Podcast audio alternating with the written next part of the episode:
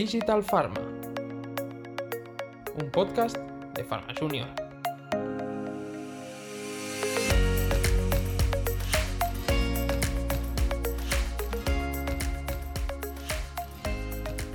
Hola a todos, soy Ingrid Pina y estáis escuchando un nuevo episodio de Digital Pharma. Hoy, como siempre, estoy con mi compañera Adri. Hola Adri, ¿qué tal estás? Hola Ingrid, con muchas ganas de seguir grabando. Qué bien, me alegro. Y con mi compañero Albert. Hola Albert, ¿tú qué tal estás? Pues también como Adri, con muchas, muchas ganas de este nuevo episodio. Qué bien. Es que hoy tenemos el placer de tener con nosotros a Esther Minguel. Esther es directora técnica de Asuntos Regulatorios y de Acceso al Mercado para España y Portugal en Zambon. Y tiene una larga trayectoria en el sector farmacéutico y concretamente dentro del departamento técnico. Y esto le ha dado un conocimiento profundo de la administración sanitaria y del entorno regulatorio español y europeo del medicamento además de una gran visión estratégica dentro del sector farmacéutico que tenemos muchas ganas de, escuchar. Así que voy a dar bienvenida a Esther, antes de nada. Pues muchas gracias, la verdad es que estoy encantada de estar con vosotros, es muy interesante este proyecto que tenéis entre manos. O sea, que encantada. Adelante. Muchas gracias. Antes de dar paso a mi compañera Adri, como siempre, ¿te podrías definir en dos palabras? Pues mira, eh, ya que me lo dices, yo soy una persona muy curiosa, y tremendamente entusiasta. Y la verdad es que curiosa porque mm, siempre me genero preguntas de todo, todo, me, crea curiosidad y, me genera preguntas. Y luego entusiasta porque los temas enseguida me, apasionan y, siento pasión hasta que los acabo. Un poco, pues estos dos adjetivos yo creo que me definirían bastante. Qué interesante, pues muchas gracias por compartir tu pasión con nosotros. Ahora sí que doy paso a mi compañera Adri para que indague en tu trayectoria. Muchas gracias, Ingrid. Pues Esther, Ingrid nos ha presentado tu trayectoria de manera breve, pero ¿nos podrías contar también de tu mano tu experiencia en el sector farmacéutico? ¿Cómo has llegado a ser directora técnica? Pues es un largo recorrido, la verdad. Y bueno, todo empezó como dicen los cuentos, ¿no? Todo empezó, pues eh, empezó en un hospital, es decir, yo después de terminar la carrera, eh, bueno, no sabía, no tenía algunas cosas eh, así entre manos, no excesivamente mm, definitivas, pero la cuestión es que por motivos familiares nos trasladamos a Madrid a vivir y ahí estuve viviendo durante tres años y tuve la oportunidad de entrar a colaborar como becaria en un hospital eh, en el departamento de microbiología y en el hospital Clínica Puerta de Hierro, muy buen hospital. Y, fue una experiencia maravillosa. Pero cuando ya llevaba un año vi que o hacía el FIR o allí pues no podía quedarme como becaria eternamente, es decir, tenía que pasar por un examen de estado. Y la verdad es que no me apetecía demasiado y me sentía muy atraída por la industria farmacéutica, me parecía muy interesante. Consecuencia fue que pasado este año me salió la oportunidad de entrar como trainee o, bueno, un poco pues para empezar con estos contratos de prácticas que había entonces en una compañía farmacéutica que tenían eh, en aquel entonces, eh, se llamaba Serono y eran especialistas en hormonas, hormonas para la mujer y hormona de crecimiento y tenían productos esencialmente biológicos, también alguna quinasa para deshacer los coágulos de la sangre, o sea, productos muy interesantes. Y me hicieron esta oferta y la verdad es que, bueno, pues me pareció muy interesante y ahí empecé a trabajar, ahí empezó todo, o sea, allí fue mi, principio. Entonces, eh, el departamento regulatorio estaba englobado junto con el departamento médico en el área de I+D de la compañía. Teníamos un jefe de I+D y, bueno, todos los proyectos de I+D que implicaban nuevas indicaciones, nuevos desarrollos clínicos, pues estaba todo el equipo implicado y pues allí empezamos a construir eh, mm, dosieres para poder ampliar indicaciones y buscar nuevas utilidades a nuestros medicamentos, que eran todos de mucho interés, de verdad. Y fue mi primera experiencia. Eh, también luego, por motivos familiares, volvimos a, Barcelona. Y yo la verdad es que ya tenía intención de quedarme a vivir en Barcelona, es decir, yo quería pues, eh, pues poner, o sea, establecer mi, sede, digamos, vital en Barcelona y, bueno, pues tuve que dejar este proyecto que, del cual estaba pues, muy contenta y muy entusiasmada. Eh, pero al poco tiempo enseguida me salió una oportunidad en Laboratorios Bayer. yo creo que fue a los dos meses y nada, eh, allí empecé y, realmente yo creo que me formé en los laboratorios Bayer porque en, en Serono apenas estuve unos meses, no llegó ni a un año. ¿eh? O sea que todo empezó en Serono, pero continuó en Bayer y en Bayer es realmente cuando ya mi pasión por los temas eh, técnicos, regulatorios y todo alrededor del medicamento, pues fue creciendo y desarrollándose.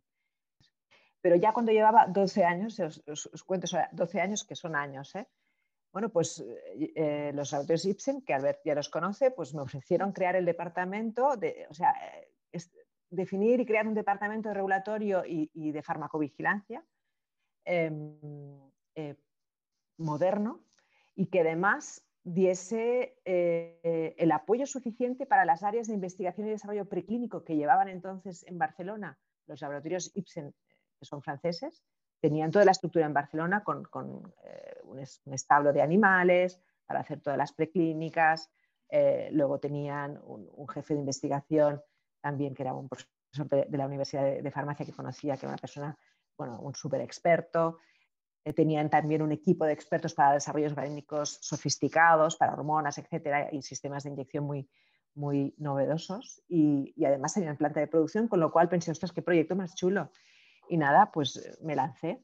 Dije adiós a mis compañeros de Bayer con dolor de mi corazón, pero bueno, me lancé al proyecto de Ipsen y allí estuve casi también 12 años. O sea que mi trayectoria ha sido pues un poco de, de 12 en 12, como aquel que dice, ¿no? Eh, allí aprendí de verdad un montón lo que no está escrito. O sea, aprendí yendo a la central, aprendí eh, en los desarrollos locales eh, de la mano del doctor Ovac, que llevaba toda la parte de I+D, cómo ayudarles un poco a hacer, hacer realidad, pues un poco convertir sus proyectos en, en, resultados regulatorios, que al final es lo que te da la posibilidad de lanzar al mercado y ver tu proyecto hecho realidad, ¿no? Y, ya cuando ya llevaba un tiempo en, eh, Ipsen. La verdad es que la central decidió cerrar la planta, decidió centralizar las áreas de I+D y cada vez fuimos encogiendo nuestros, nuestra estructura hasta que llegó un momento que éramos una simple filial y bueno, en aquel momento ya decidí que era una buena ocasión para hacer un cambio y bueno, pues ya los, pasé a, a los laboratorios Zambon, donde necesitaban justamente también mm, crear, organizar y reorganizar este departamento técnico y bueno, pues aquí estoy en Zambón. Wow, esto es, una señora, esto es una señora experiencia, ¿eh? Yo creo que, con todo lo que nos has explicado realmente transmites tu pasión y tu entusiasmo que nos has dicho em, al principio. Vamos pues a sí, la verdad es que contaría más cosas, pero no acabaríamos. Vamos a romper el hielo con una pregunta que hacemos a, todos nuestros ponentes. Durante todos estos años de esta larga trayectoria, seguro que nos puedes explicar alguna experiencia que fuera un tierra trágame.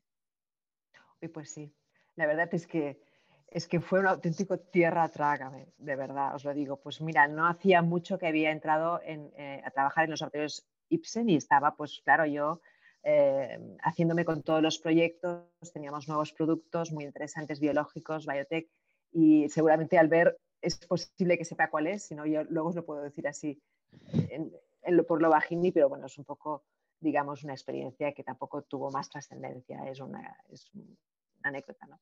Eh, la verdad es que uno de los productos de, Ipsen, em, en aquel entonces, ahora en aquel entonces solamente tenía un competidor. Había varios, pero este era uno de ellos. Y claro, yo a la agencia había ido pues, para productos Bayer y en la agencia me conocían como una persona de Bayer y claro, al cambiar de compañía tuve que explicar muy bien que había cambiado de compañía, que mis proyectos eran totalmente diferentes y que bueno, pues ahora tocaba hablar de, otras cosas. Ah, total, que una de las ocasiones yo tenía una, reunión con uno de un, funcionario de la agencia que llevaba uno de mis proyectos eh, y como ahí están organizados por áreas terapéuticas, la parte clínica, pues claro, eh, este, este mismo evaluador llevaba también eh, el competidor. Y empezamos a hablar el tema tal y cual y entonces de repente se confundió y se pensó que yo representaba al competidor y me empezó a hablar del proyecto del competidor. Claro, yo me quedé súper cortada, quería decirle, quería decirle por favor que yo pertenezco a otro laboratorio, no te confundas, pero me costó tanto, lo pasé muy mal. eh, Fueron unos instantes, ¿no? Me contó algunas cosas que luego le dije, perdona, es que te estás confundiendo. Yo soy Esther Miguel, que trabajo, trabajo en los laboratorios Ipsen y, y mi producto justamente es la marca otra. Entonces, uy, se quedó súper parado. Y yo la, verdad es que estaba muy, muy, bueno, pues eh, agobiada, ¿no? Pero es verdad que entonces no había toda la normativa de LODP y protección de datos que, que actualmente estamos gestionando y que, y que estamos en las compañías, pues que tenemos todo súper, súper controlado. Tampoco en la agencia había también este nivel de, digamos, seguramente eh, rigor en cuanto a, a las conversaciones, incluso, etcétera y no pasó nada, no tuvo ninguna trascendencia, pero, pero bueno, yo- fue un bochorno tremendo y lo pasé muy mal, la verdad. Pero todo salió bien, bien y, y, bueno, Qué gracioso. Creo que, creo que es esos, de esos temas que con la experiencia se aprende a gestionarlo, ¿no? Pero realmente un, un muy buen eh, momento tierra trágame. Vayamos, vayamos un poco más allá. Em, durante tu trayectoria profesional, ¿cuáles dirías o cuál dirías que ha sido uno de tus mayores retos durante tu vida profesional? Pues mira, eh, sinceramente, o sea, el, mayor reto de mi vida profesional es llevar equipos, llevar personas. Eh, fue un cambio tremendo que lo cogí con mucha ilusión. La verdad es que llevar equipos es, es un reto que, que- que para mí ha sido, eh, ha representado un crecimiento personal tremendo.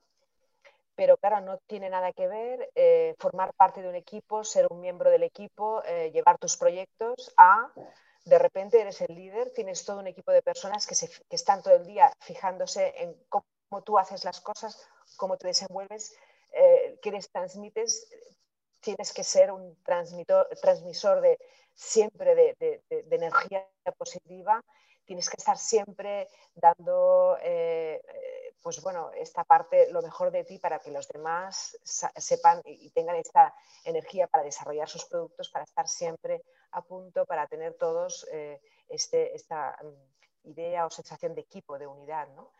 Para mí la verdad es que ha sido uno de los, más, de los retos más importantes que he tenido en mi carrera profesional. Muy interesante. Llevar equipos. Qué interesante, Esther. La verdad es que escuchándote hablar, yo creo que aunque digas que fue uno de tus mayores retos, seguro que conseguiste transmitir y consigues transmitir esta pasión que estamos escuchando y que decía Adri, que la verdad es que es un placer escucharte hablar. Y, y, también creo que tu trayectoria está marcada por grandes saltos fuera de la zona de confort, ¿no? Que intentamos transmitir también a la comunidad de Pharma Junior que nos escucha que a veces tienes mucha pasión, estás en un sitio que estás cómodo, pero viene otra oportunidad que quizás te da miedo, pero si escuchas a tu corazón y sigues esta pasión, siempre merecerá la pena y podrás aportar más y, y crecer, ¿no? Muchísimas pues gracias. efectivamente, yo os, yo os, animaría de verdad a salir de vuestra zona de confort y cuando tenéis una ilusión, ir a por ella. Es decir, no os dejéis llevar por, eh, por los demonios internos que a veces tenemos. ¿no? No, no seré capaz, será demasiado. No, no, tiraros a la piscina. Siempre acabas nadando y nadando bien. Qué Seguro. bien. Qué bien, ya tenemos titular del podcast. Tirarse a la piscina. Claro que sí. Voy a dar paso a mi compañero Albert para que siga indagando. Muy bien, Esther. Eh, hemos visto, ¿no? Por las preguntas que, y las respuestas que nos has dado anteriormente, que tu experiencia gira en torno al departamento técnico. Y mi pregunta va sobre este departamento. Para aquellas personas que nos escuchan y no saben bien bien lo que es, ¿qué principales funciones desarrolla el departamento técnico?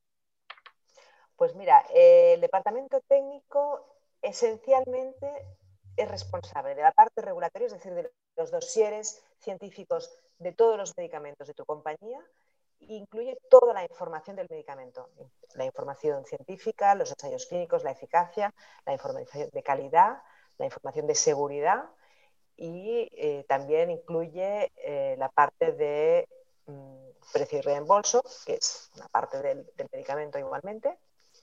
Básicamente tienes toda esta información. Y luego también puede, puede o no, pero muchas veces el departamento médico también gestiona la farmacovigilancia. Muy interesante lo que comentas y sobre todo me quedo ¿no? en que es un departamento sobre todo muy transversal. ¿no? Y entonces, completamente transversal. Uh -huh. Entonces, siguiendo un poco que, que, es un departamento transversal, pues, ¿cuáles dirías que son las claves para una gestión óptima de tantos elementos que intervienen, ¿no? Es decir, de tantos stakeholders, que por un lado, ¿no? A nivel interno, como comentabas, o como a nivel externo, como las agencias eh, reguladoras, por ejemplo. Efectivamente. Sí, sí, sí, sí. Bueno, eh, yo te diría que gestionar, tiene aspectos comunes, pero gestionar el, mm, stakeholder interno es diferente del stakeholder externo. El stakeholder interno lo tienes que cuidar cada día.